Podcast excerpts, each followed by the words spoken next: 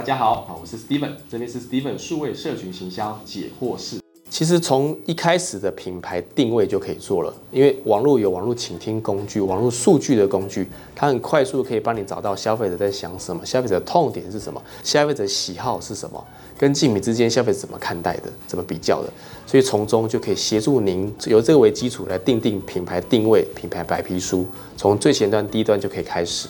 再从第二端的部分呢，它可以协助您做一个从零到一的品牌完整声量的铺垫，官网、FB 社群、口碑、影片频道、网络公关这样的一部分，让你在网络里面有很多的奠基的痕迹。网络讲我们是占地为王啊，还有一个叫策略的拟定，有时候品牌的方针要怎么拟定，新品要不要上，新品要花多少预算，新品跟旧品之间轮番上阵的月份要怎么上。那新品诉求是什么？类似是这样，要拟定策略的时候，都从网络这边可以透过不管是网络问卷、网络倾听这种工具，可以协助到你定策略。那还有就是玩创意哈，一个发酵的创意的时候，透过网络更能够做无远佛界的扩散，再带来的更多的导流也好，做转换也好，都透过网络这边，让你的创意更能够发挥的淋漓尽致。那再来就是再讲到一个很重要，叫优化。网络是比较好能够优化的地方，因为它看到数字的每一秒钟都看得到，所以透过数字完善的数字跟及时性，可以赶快来做调整跟优化。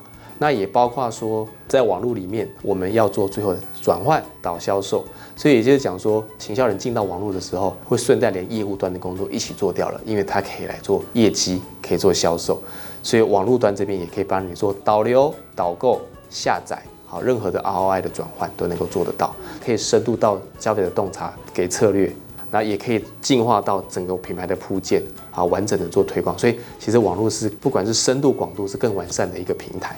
好，谢谢。这边呢，我将传授啊，来自于我在营销 CI 里面上的课程，总共有八千个学员上过我的课程，还有呢，呃，有两千个以上为品牌服务操作的经验，六百个品牌的操作了，会有一些成功的范本。或者是失败的教训，那这些呢，其实都是非常宝贵嘛，就会把它化为结晶啊，成为一个一百题的题库，好提供给大家，为大家呢带来一个好的贡献。那也希望大家呢，有看了有任何问题还想再发问的，欢迎在我们下面留言里面啊来做发问，我这边都很乐于的为大家持续的来做一下分享。那就请大家帮我们准时收看，好按赞、订阅、开启小铃铛哦。